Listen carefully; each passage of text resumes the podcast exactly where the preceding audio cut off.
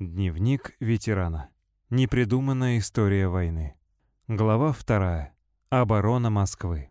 Воспоминания Виноградова Василия Михайловича.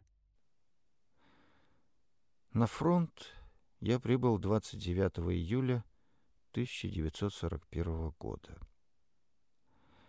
К этому времени мой старший брат Алексей уже пал смертью храбрых где-то под Лугой. Средний брат Николай воевал под Смоленском. В это время в районе старой Смоленской дороги, на которой немцы рвались к Москве, шли ожесточенные кровопролитные бои. Меня, бывшего студента третьего курса Свердловского лесотехнического института, добровольца-комсомольца, зачислили в разведку. Помню, был конец августа 1941 года.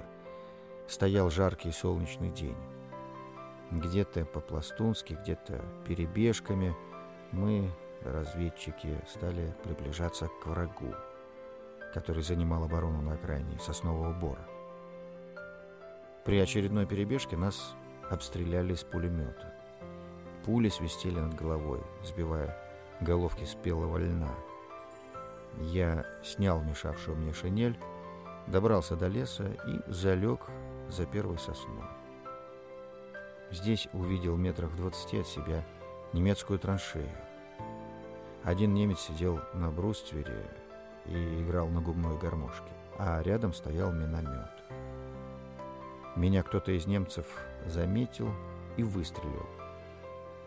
Пуля задела мое левое ухо, меня контузило. В течение часов трех я пробыл возле самого расположения немцев и, определив все их огневые точки, ползком, по вернулся с донесением к своим.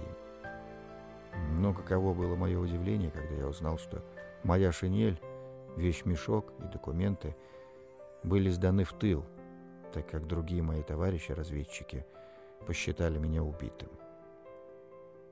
Вскоре я был ранен осколком мины в поясницу, спасли ремень и складки шинели. Но госпиталь я не миновал. А после вновь на фронт, под старую Руссу, в разведку. В апреле 1942 года, после неудачной атаки, я с одним из бойцов остался у шоссе, замаскировался и стал стрелять по немцам. Боец ушел за боеприпасами, я остался один. Вдруг услышал со стороны немцев шум мотора. Подумал, что они везут обед, и на этот звук стал стрелять. Но вместо машины с кухни я увидел идущий прямо на меня танк. До него было метров семь, а у меня ни гранаты, ни бутылки с зажигательной смесью.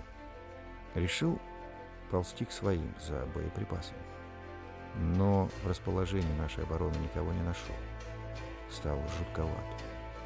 Что случилось? Где наши? Пошел в тыл и встретил своих. Их вели обратно, на оставленный рубеж. Тогда я и сообщил взводному о немецком танке.